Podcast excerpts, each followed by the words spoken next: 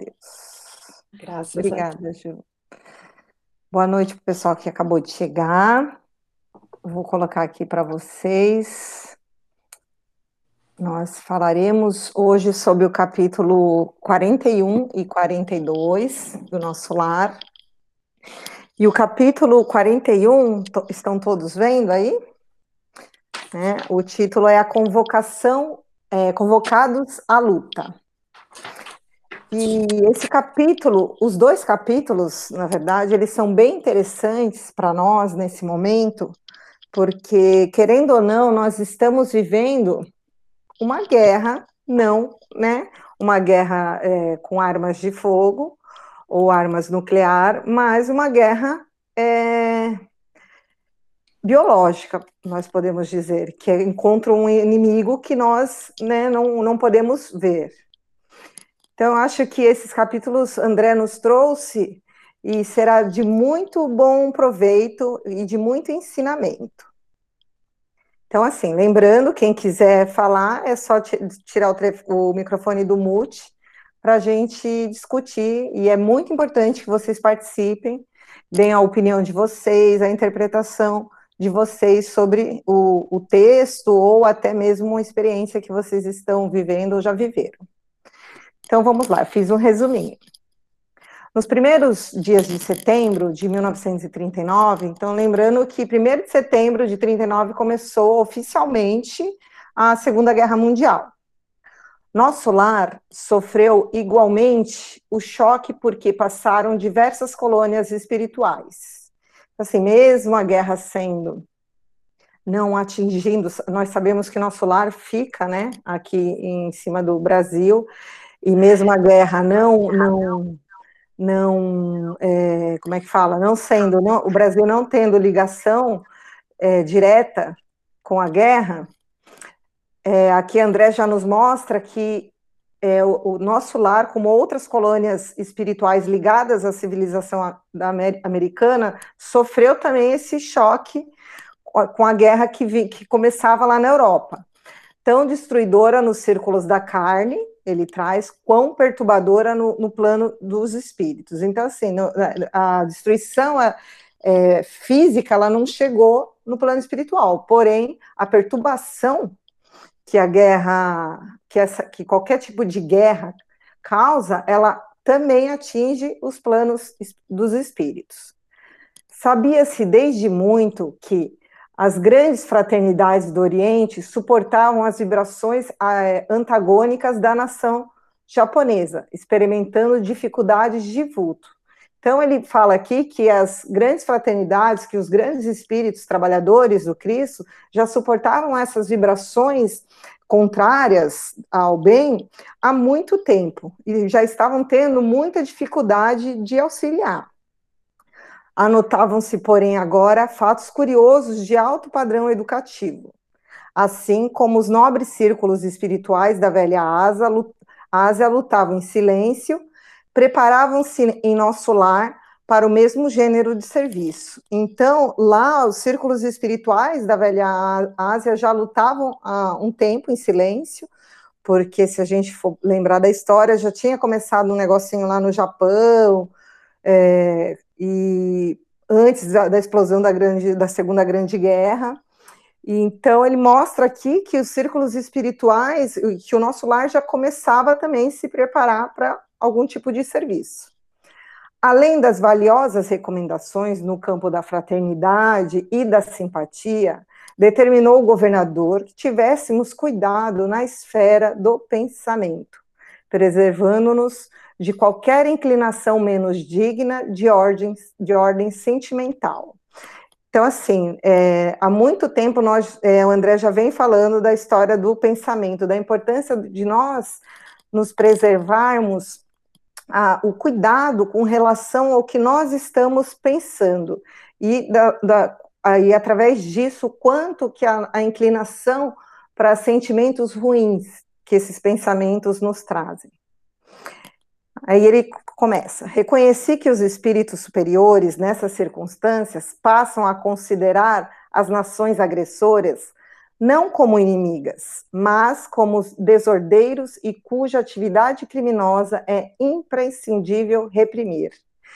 Então, aqui também uma outra lição, que a gente tem o costume de sempre julgar, achar que eles são criminosos, né? E eles não.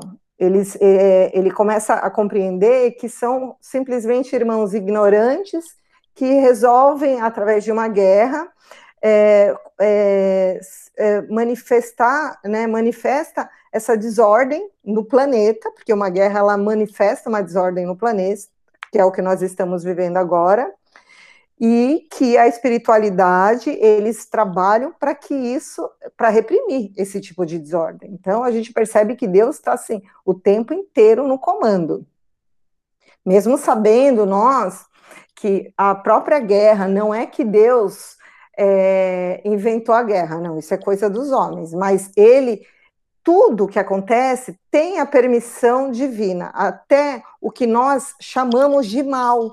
Mas André ele nos mostra que a gente é, tem o conceito que é maldade, eles, eles chamam de ignorância, né, de pessoas que estão cristalizadas na ignorância. Então, tudo existe é, uma permissão que Deus concede, e até para algo que, é, no, na nossa visão, é ruim, mas tudo também existe um limite como é o caso da, da guerra. Né? Vai até um certo limite e a espiritualidade ela trabalha para reprimir isso. E aí o Salúcio, que estava conversando com o André, ele explica: quando um país toma a iniciativa da guerra, encabeça a desordem na casa do pai e pagará um preço terrível. O que, que ele quer? Nós sabemos, depois lá na frente, vou dar um spoiler para vocês, não, apesar de eu não ter combinado com o Juliano, mas a gente sabe que quando, se envolve, quando envolve essa coisa de mundial, todos é, pagarão de alguma forma o preço. Claro que cada peso né, tem sua medida. Não é quem, quem encabeça pagar, arcará com uma consequência maior do que quem está simplesmente de braços cruzados e só assistindo. Mas vamos lá. E aí, André, é, André nos traz algumas observações. Ah, deixa eu ver se eu já se eu pulei aqui. Não. Aí ele fala que, eu não, eu não sei se vou falar lá na frente, que agora eu não me recordo, mas eu anotei aqui, que ele fala que o, que o Clarim suou em outubro, é, é, no começo dessa, no dia primeiro, como eles ficaram sabendo de, que iniciava a Segunda Guerra Mundial, que foi um clarim que soou lá em nosso lar. E esse clarim, foi explicado, ele só é escutado, lembrei, eu vou falar mais para frente, quando a espiritualidade superior nos chama, a atenção né, dessas, dessas colônias para que, que a, da necessidade de auxiliar a Terra. E eu estou é, voltando nisso porque eu lembrei, logo em, em, no começo lá de novembro, minto, foi lá no, no, quando começou a nossa quarentena aqui, em março, todo mundo ficou muito assim apreensivo com relação à notícia, se a espiritualidade tinha alguma notícia sobre isso que nós estávamos vivendo. E eu lembro de uma entrevista do Divaldo Franco, não sei se vocês assistiram, que ele falou que em primeiro de que ele tinha recebido uma mensagem, não sei se foi de Joana ou se foi de outro espírito, que no, em outubro de 2019, o mesmo clarim que havia soado em, em, na Segunda Guerra Mundial soou em nosso lar. Então, se a gente for recordar, né, foi logo que começou a explodir a história da pandemia lá na China. Mas voltamos aqui para o texto. E aí, André nos traz algumas observações muito importantes com relação à obsessão coletiva, então, que sofrem as nações que estão envolvidas na guerra, e de como elas são influenciadas pelas legiões da sombra. Então, ele, ele traz no texto informações muito importantes. Se alguém tiver alguma outra, eu destaquei aqui a que me chamou mais atenção. Os países agressores convertem-se naturalmente em núcleos poderosos de centralização de forças do mal. O que ele quer dizer? Que o mal aproveita dessa, se aproveita dessa situação de guerra, dessa, dessas mentes né, dos países agressores que estão com, não todo mundo é óbvio, né? A gente sabe que existem se bobear, até a grande maioria das pessoas que moram, nesse, nesse, são habitantes desses países, eles são contra a guerra. Mas as, é, o, as forças do mal, elas se alimentam dessas mentes de comando, dessas mentes que estão ligadas é, vibratoriamente à, à guerra, justamente para induzir cada vez mais a maldade, para incentivar cada vez mais o trabalho é, anti ao trabalho do Cristo. O trabalho é o contrário ao trabalho do bem. Então, André nos traz, a primeira reflexão que ele nos traz nesse capítulo é isso. Segundo, ele fala, coletividades operosas convertem-se em autônomos, ou seja, obedecem à vontade alheia do crime. Então, a população é, começa a obedecer essa vontade do crime sem vontade alheia, sem perceber que está entrando nessa frequência. Como? Ah, eu, eu, eu não concordo, é, vamos falar da Segunda Guerra, mas vamos pensar no nosso dia a dia hoje. Ah, é, hoje nós vivemos é, uma divisão entre bolsonaristas e não bolsonaristas. Eu não gosto muito de falar de política. Mas, quando você compartilha essas coisas, quando você entra nessas discussões, gente, você está alimentando esse tipo de vibração, de energia.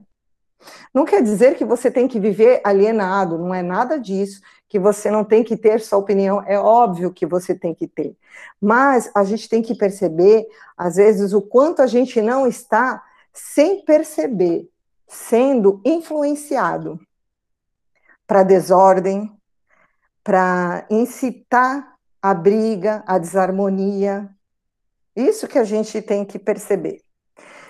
Que aí ele fala: legiões infernais precipitam-se sobre grandes oficinas do progresso comum, transformando-as em campo de perversidade e horror. Então, ele fala que legiões de espíritos muito apegados à maldade utilizam as, eh, as grandes oficinas que seriam para usar do progresso da coletividade.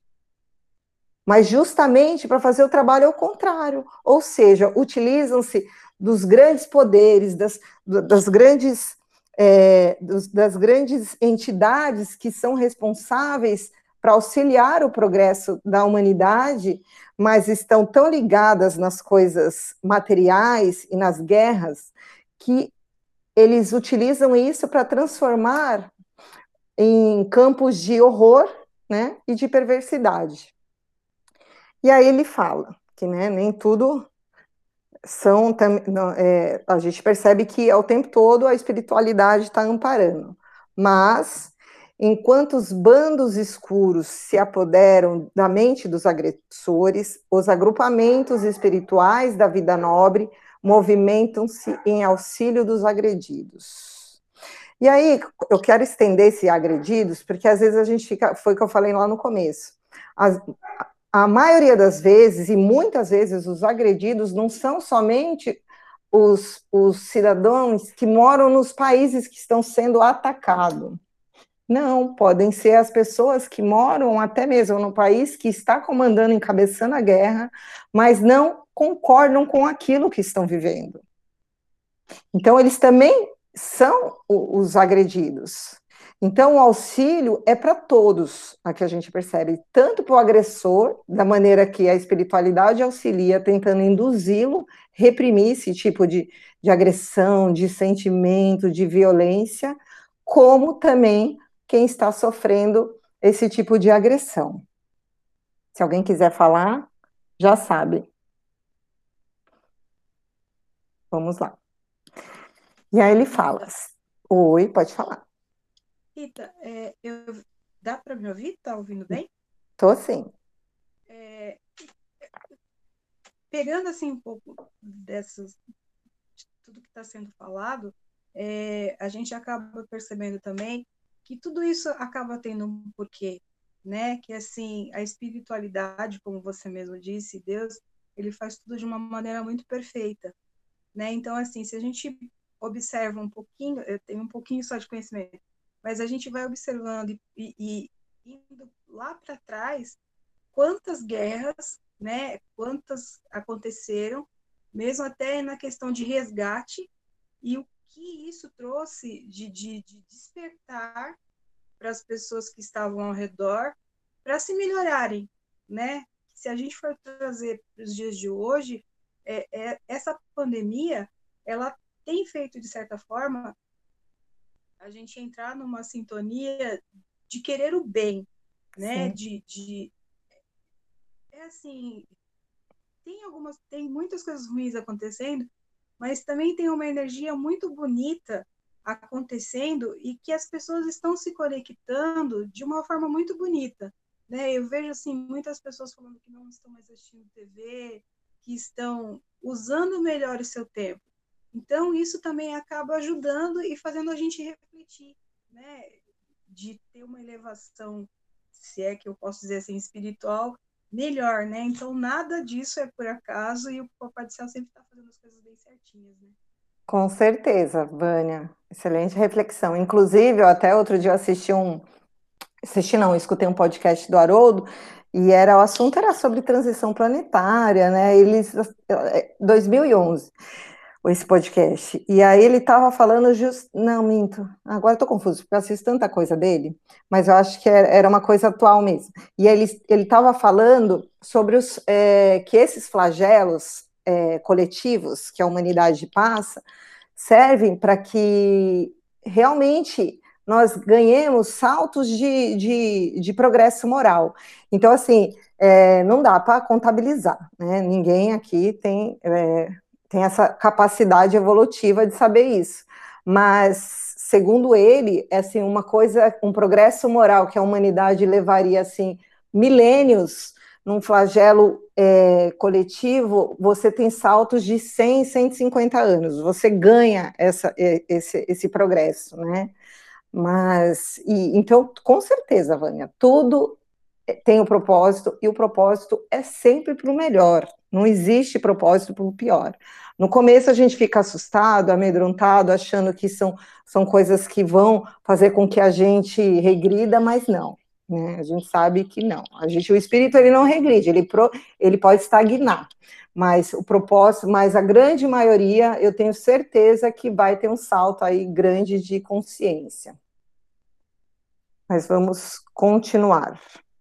É, e aí ele fala: se devemos lastimar a criatura em oposição à lei do bem, como mais propriamente devemos lamentar o povo que olvidou, ou seja, deixou esquecer a justiça. Então a gente precisa é, prestar atenção aqui que ele pede para que nós reflitamos que é, nós não podemos somente lamentar quem está ao contrário às leis divinas, e sim também prestar muita atenção quem esquece, ou esquece não, porque ninguém esquece, né? Mas quem fica ali de braços cruzados sem, é, sem perceber que precisa andar nas leis, é, embaixo das leis, sobre as leis de Deus. E aí André nos relata que após as primeiras bombas caírem no território polonês, um intenso clarim se fez ouvir por mais ou menos 15 minutos em nosso lar e nos fala da intensa comoção que tomou conta de todos. Narcisa explica que é a convocação superior aos serviços de socorro da terra. E aí Tobias explica: quando sou o clarim de alerta em nome do Senhor, precisamos fazer calar os ruídos de baixo para que o apelo se grave em nossos corações. Quando Tobias falou isso para André, é, no caso em nosso lar era um clarim sonoro e André estava aprend aprendendo através de Tobias que ele precisava tranquilizar o coração e a mente, mas principalmente o coração, para tentar escutar qual era o apelo que, que Deus e que a espiritualidade estava fazendo.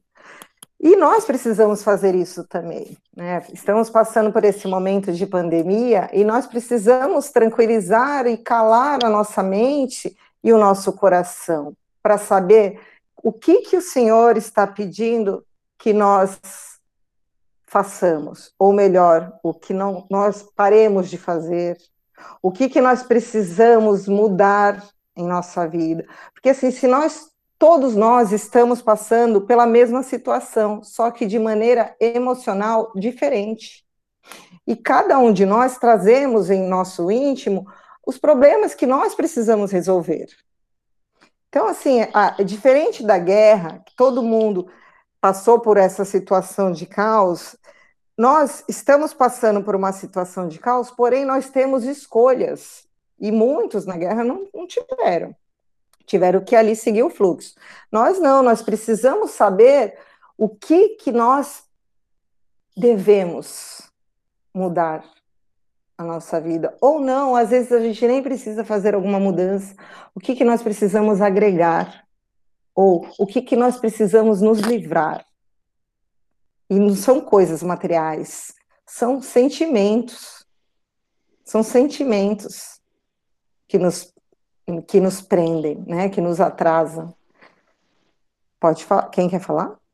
Eu. Oi, Gil, pode falar.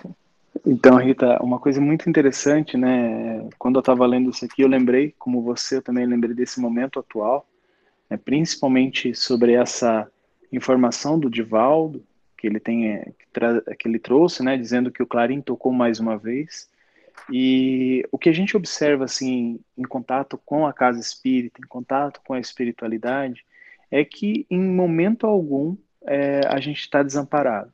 Né? Então, assim, todos nós aqui que começamos esse curso é, online, justamente para que a gente pudesse dar um prosseguimento, trazendo informações, é, e tantos outros trabalhos das casas espíritas têm ajudado muito.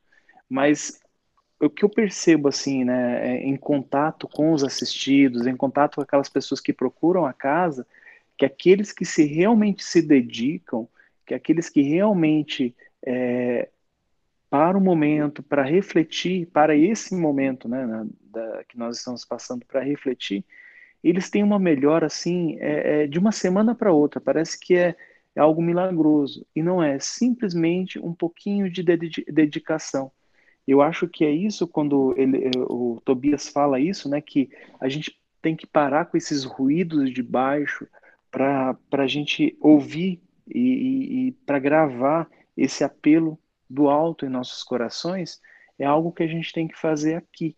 Né? Isso é claro, no momento de cada um, o despertar é de cada um, mas com esses exemplos, né, tanto nos livros e com os exemplos que a gente tem na experiência da casa espírita, é, é, fica nítido que, que o amparo de Deus ele está sempre presente. E aqueles que realmente param e silenciam os ruídos para ver, ouvir realmente o, esse, esse tocar do clarim, é, traz uma transformação incrível para a gente. Concordo, Ju. E hoje, assim, nessa vida moderna que nós levamos, os ruídos são muitos, né? Então, estava todo mundo, assim, numa vida louca, num, num, automático, e aí a gente foi, assim, constrangido a ficar em casa, sem sair de casa, é, muitos sofrendo por conviver 24 horas com, com a família, com, os, com a esposa, com o marido, com os filhos, é, então, eu acho que. Pra, e aí eu acho que foi que é o momento que todo mundo deu uma surtada. Não que eu não dei, todos demos uma surtada, né? Porque a gente, quando se vê só com, com os nossos pensamentos, os nossos sentimentos, a gente não tem para onde fugir, que a gente não tinha mesmo. E aí foi, esse foi, nós fomos obrigado, obrigados a calar, né? Não, não foi escolha. Então a gente tem que prestar muita atenção se a gente já começou esse trabalhinho aí de, de escutar o que o Senhor quer da gente. Então vamos lá. Quando o misterioso instrumento deferiu a última nota, fomos ao grande parque, a fim de observar o céu.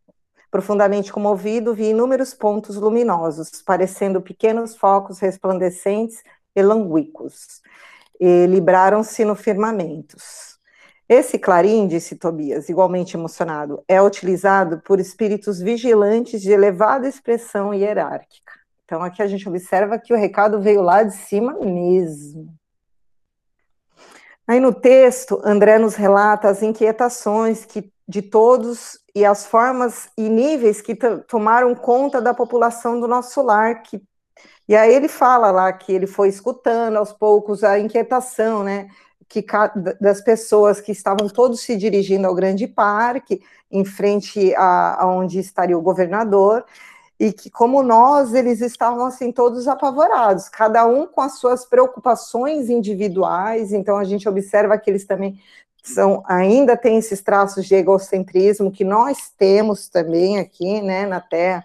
Todo mundo, nós, nós seríamos assim. Ah, é a minha viagem, o meu trabalho, e o meu aquilo, e o meu isso, e eles a mesma coisa, lógico que nas condições, né, de, de espíritos vivendo na espiritualidade e que todos se dirigiam à praça, em frente à governadoria, para saber o que estava né, por acontecer e o quanto isso envolveria a vida deles, porque essa é sempre a nossa preocupação.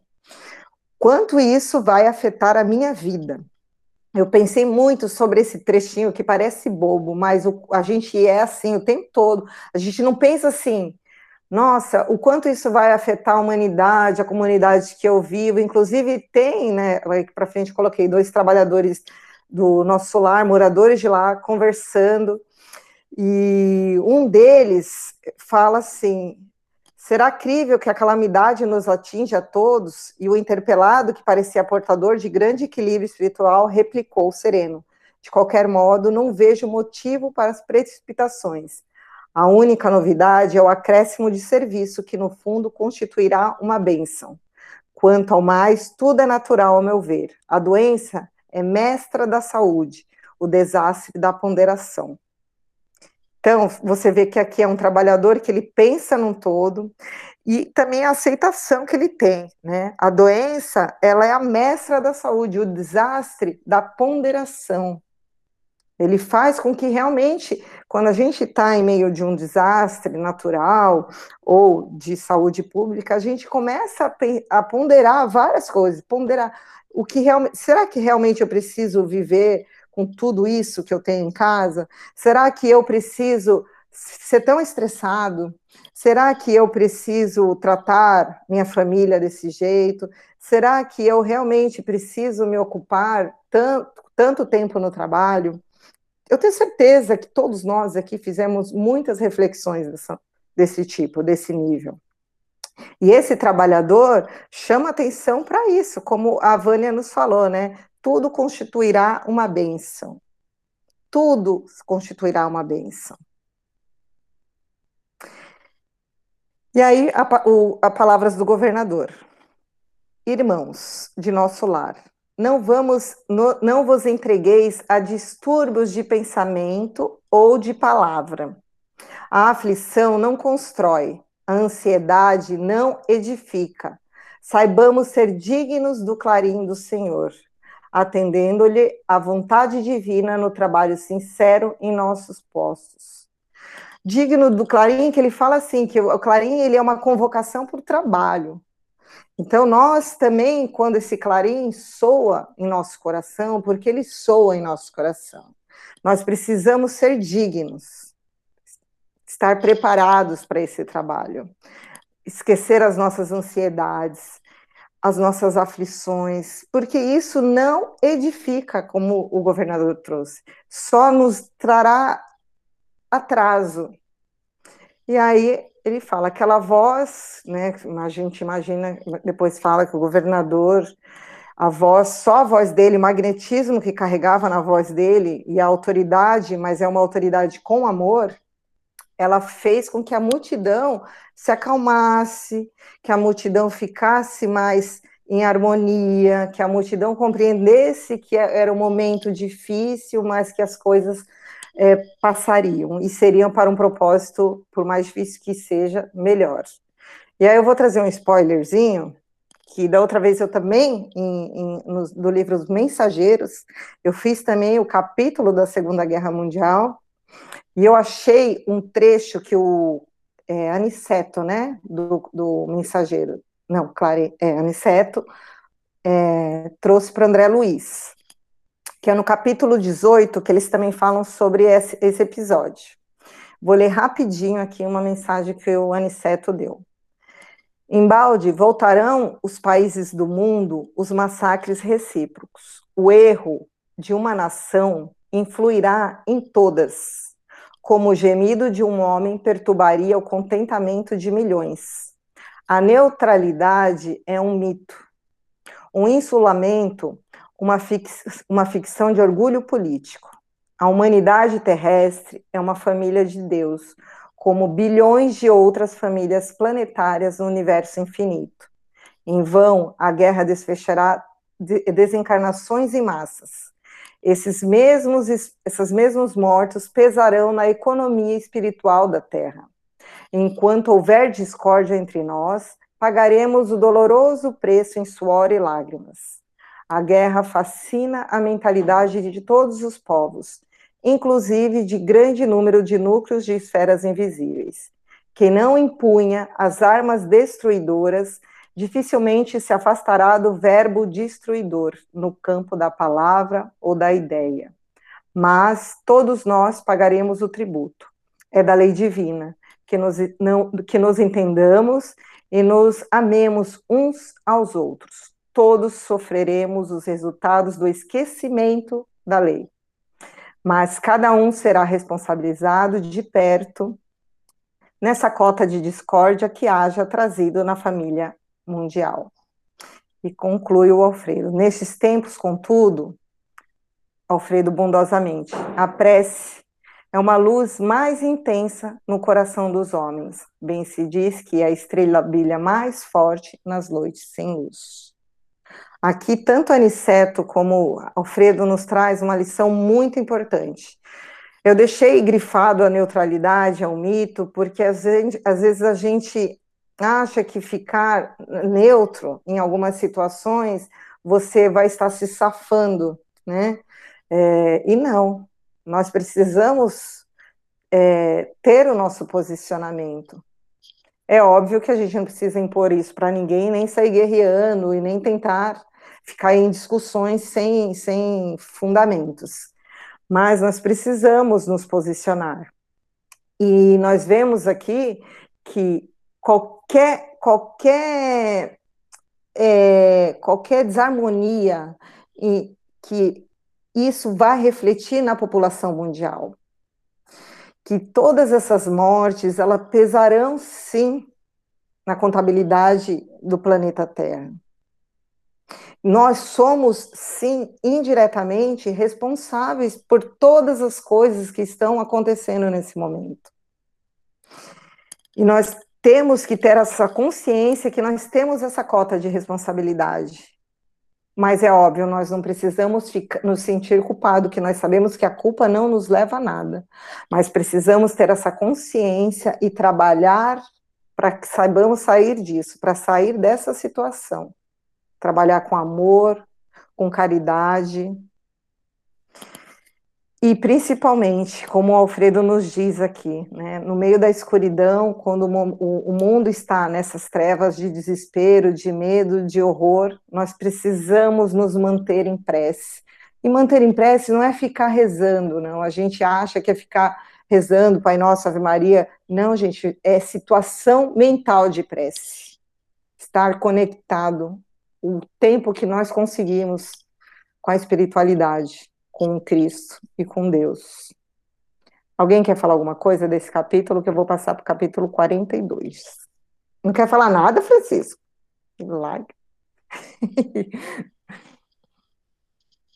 então tá, vamos lá para o capítulo 42. A palavra do governador.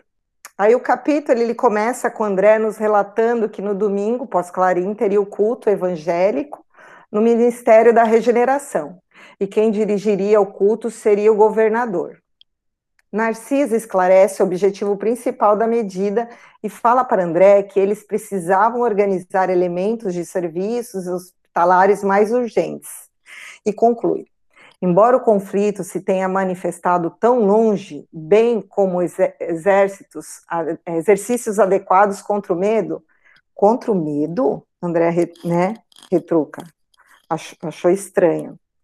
Aí ela fala: Como não? objetou a enfermeira atenciosa. Talvez estranhe como acontece a muita gente. A ele, elevada porcentagem das existências humanas estranguladas simplesmente pelas vibrações destrutivas do terror, que é tão contagioso como qualquer moléstia de perigosa propagação. Classificamos o medo como um dos piores inimigos da criatura, por alojar-se na cidadela da alma, atacando as forças mais profundas. Gente, eu achei isso muito importante. E eu lembrei também de um, uma palestra do Divaldo aí online, que ele falava, pedia para que nós sa saíssemos dessa vibração do medo, dessa sintonia do medo, que era a mesma sintonia da doença. O quanto isso não, nos faria mal.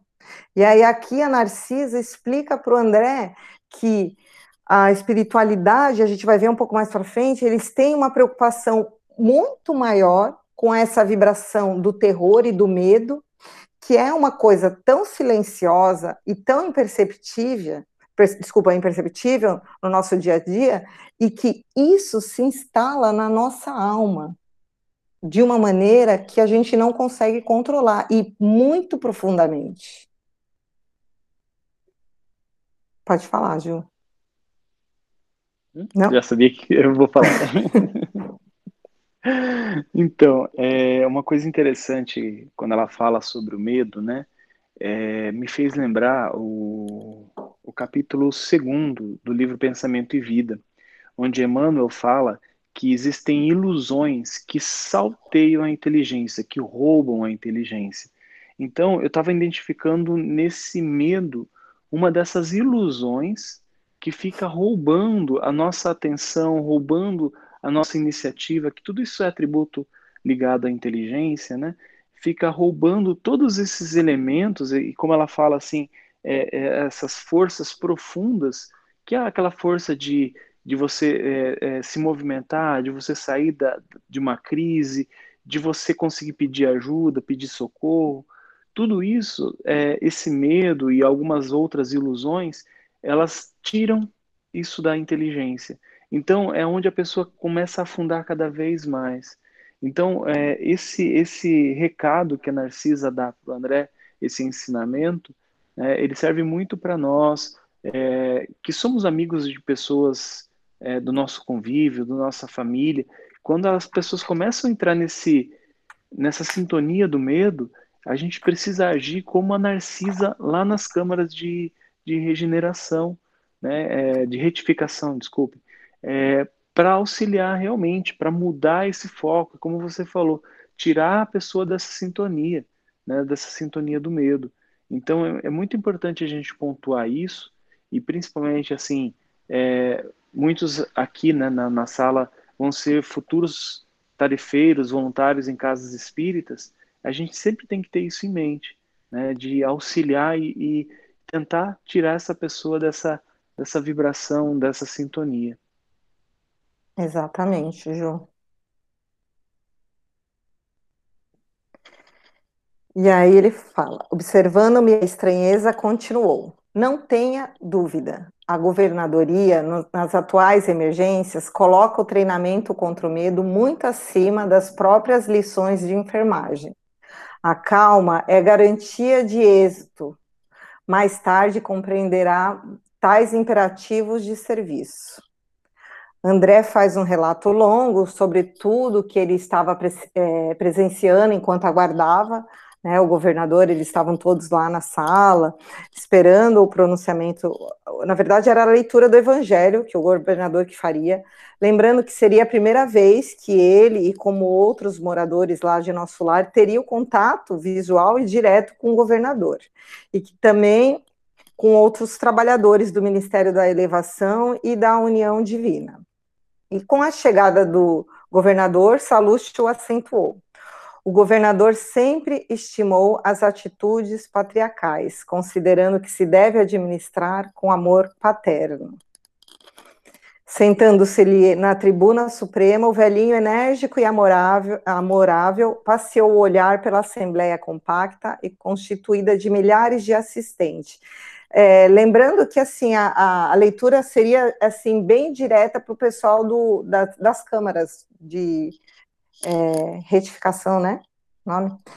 É, que seriam que atenderiam esses recém-chegados desencarnados da guerra. E em seguida abri um livro luminoso, que o companheiro me informou ser o Evangelho do nosso Senhor Jesus Cristo. Folheou-lhe atento e depois leu em voz pausada.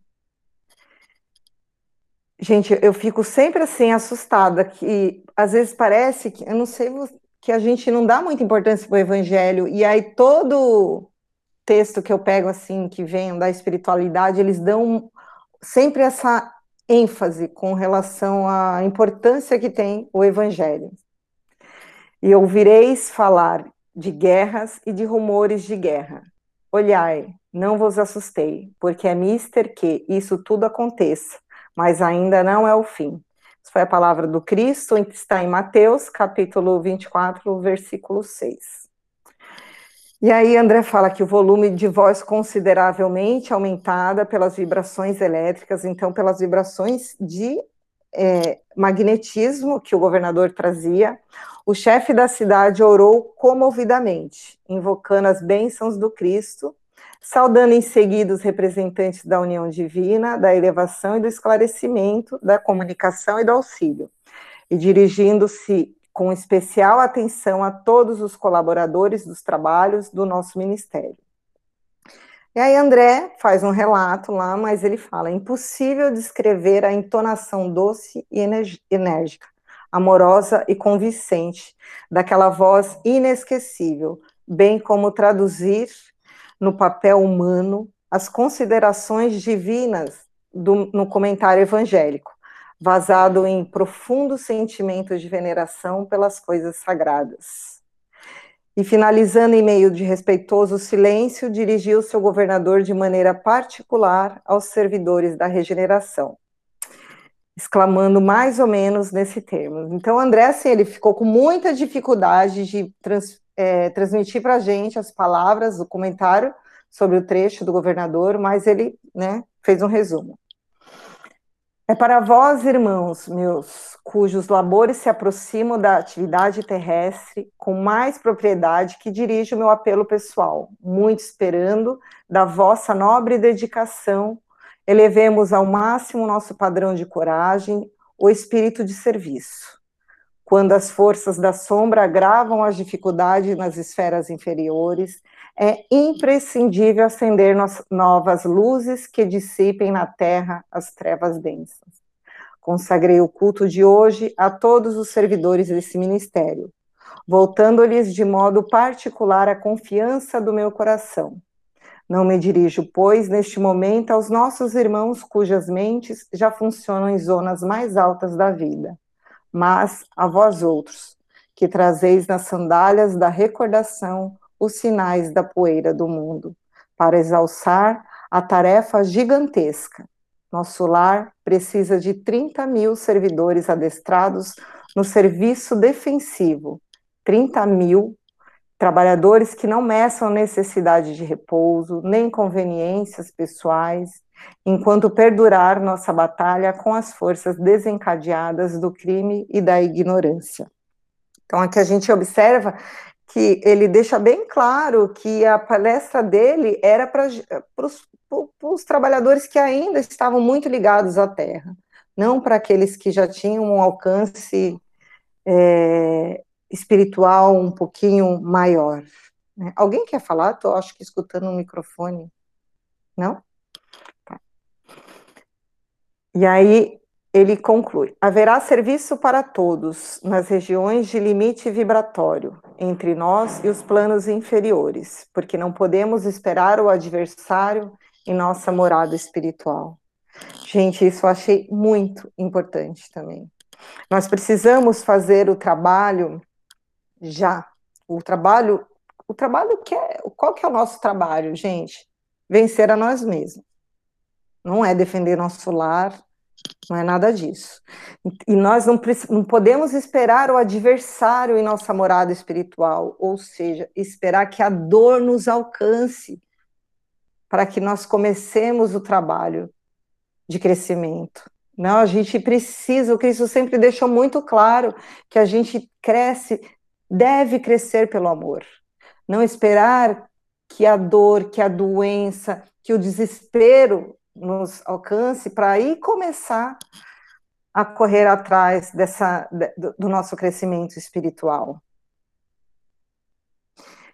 E aí eu trouxe um pedacinho de um texto que eu li para vocês, não, pra, é, eu acho que a maioria é, estava no, no, na palestra que eu fiz do discípulo ambicioso, finalzinho que o Emmanuel fala, muitos santos de braços imóveis permanecem à distância do Divino Mestre, mergulhado no êxtase improdutivo, desnecessários ao Cristo operante, porque o Senhor reclama colaboradores seguros e diligentes, capazes de atender-lhe as determinações sem condições de tempo e lugar.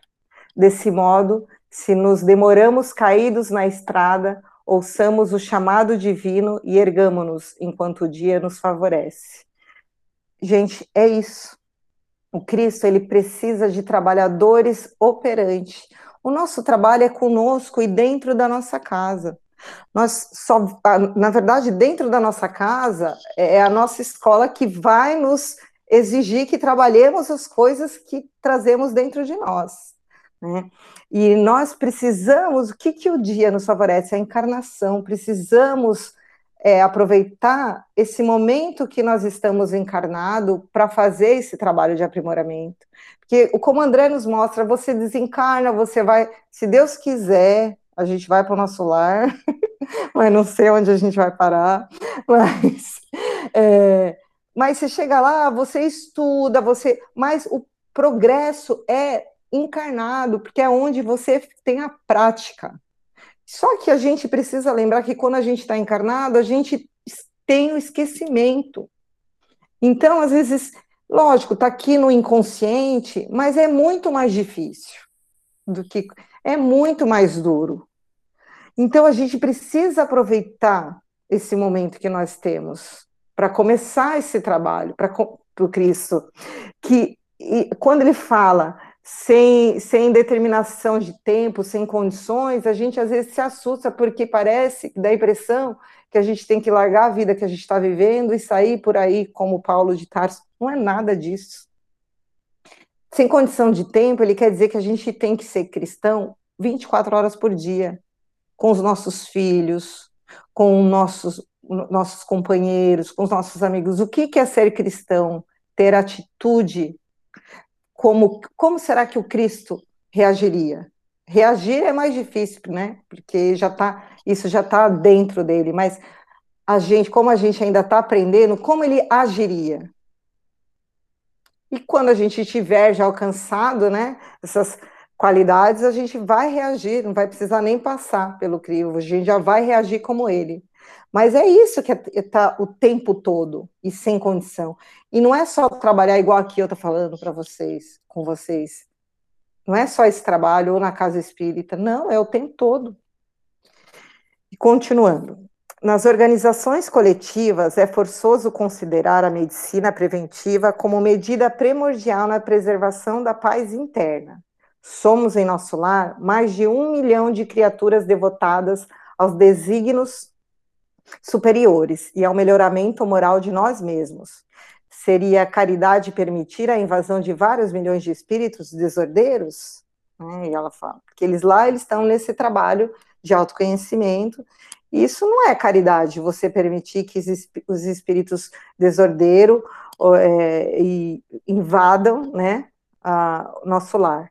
Aí ela fala: não podemos, portanto, hesitar no que se refere à defesa do bem. Sei que muitos de vós recordais nesse instante o grande crucificado. Sim, Jesus entregou-se à turba de amotinados e criminosos por amor à redenção de todos nós. mas não entregou o mundo à desordem, desordem ou aniquilamento. Todos devemos estar prontos para o sacrifício individual, mas não podemos entregar a nossa morada aos malfeitores. Isso é muito importante. Todos nós precisamos estar prontos para, o sacrifício pessoal, sacrifício de aprimoramento, de abandonar as nossas tendências que nos atrasam, mas nós precisamos trabalhar e vigiar o bem que existe em nós. Não podemos entregar o nosso coração para a morada de malfeitores, ou seja, para a influência do mal. Precisamos estar o tempo todo alerta a isso. E aí eu lembrei também das bem-aventuranças que ele fala, né? Bem-aventurados os mansos e os pacíficos, porque eles herdarão a terra. E aí, às vezes, a gente com, é, confunde mansuetude com apatia. Né? E eu estudei um pouco das bem-aventuranças por conta de uma palestra, e a mansuetude ela é a capacidade de lidar com as adversidades sem se enfurecer.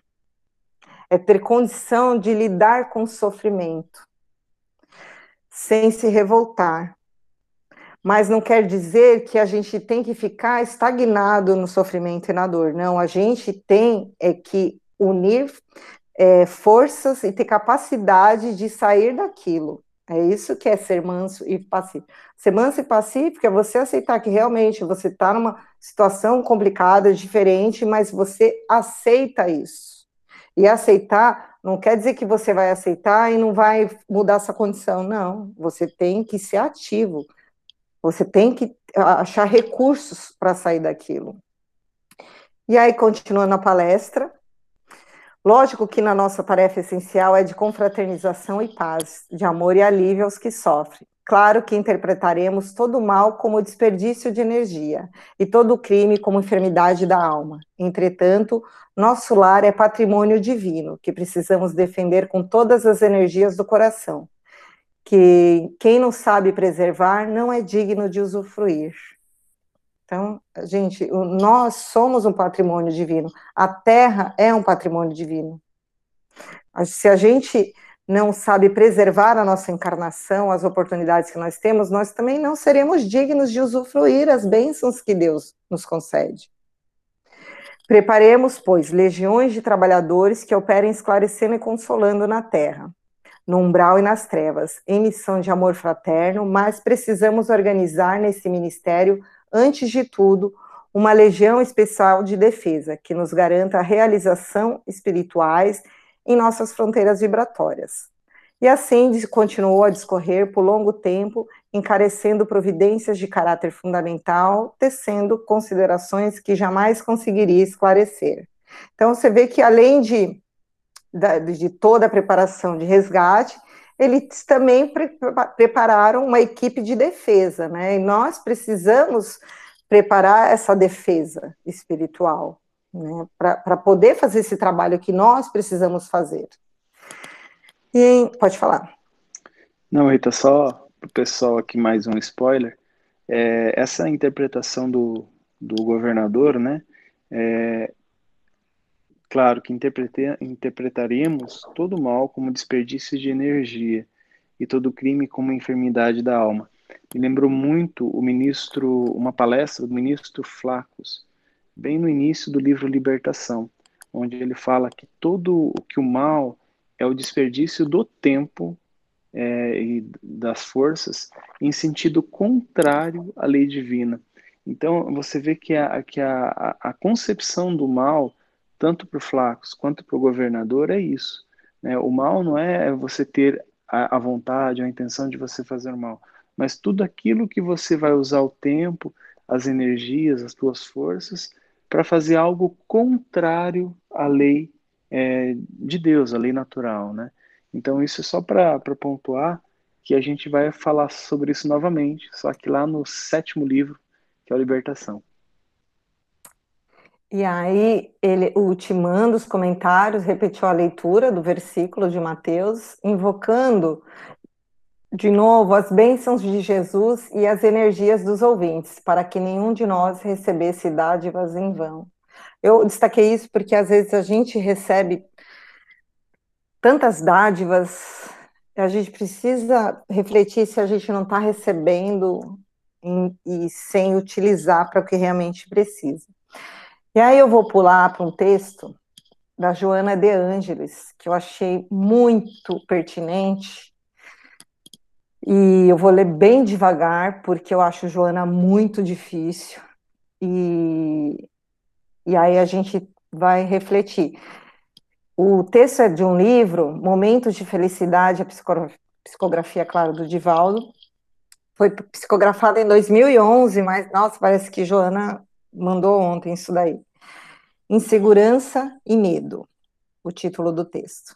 O homem é as suas memórias, somatório das experiências que lhe armazenavam no inconsciente estabelecendo as linhas do seu comportamento moral, social, educacional. Ou seja, todo o conhecimento do espírito faz com que a gente tenha uma linha de comportamento moral, so, ou social ou educacional hoje.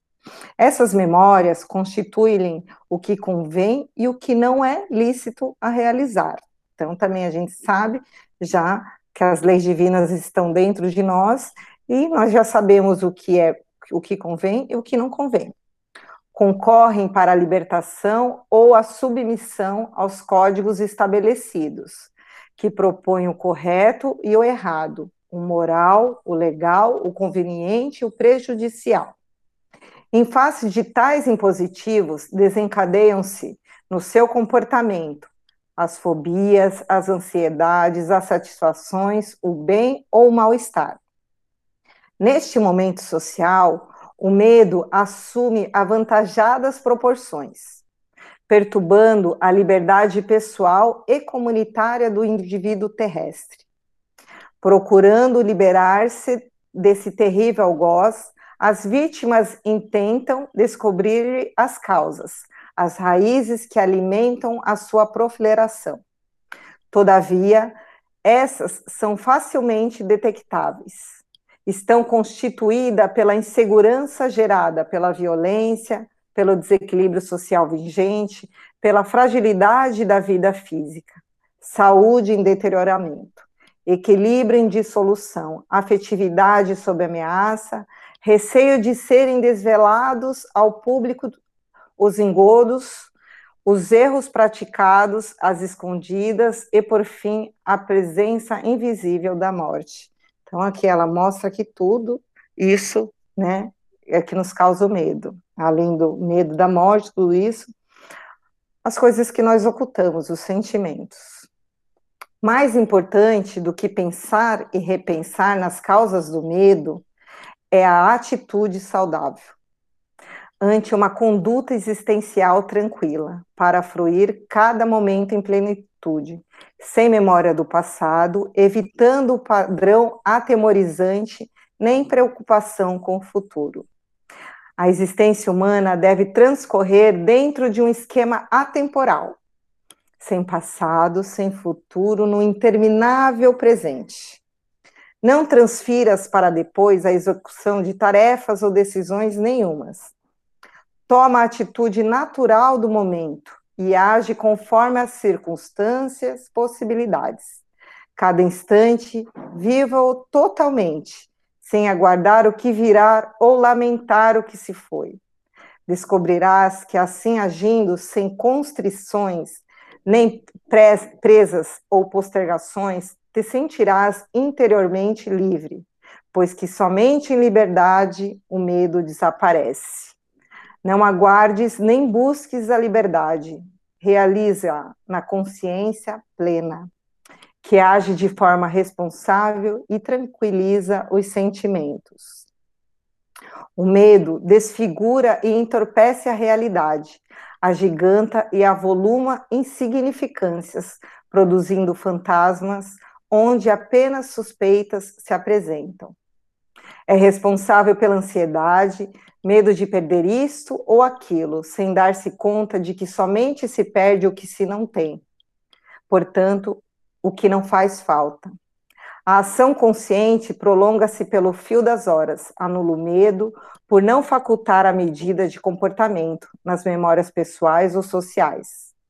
Simão Pedro, por medo dos poderosos do seu tempo, negou o amigo que o amava a quem amava.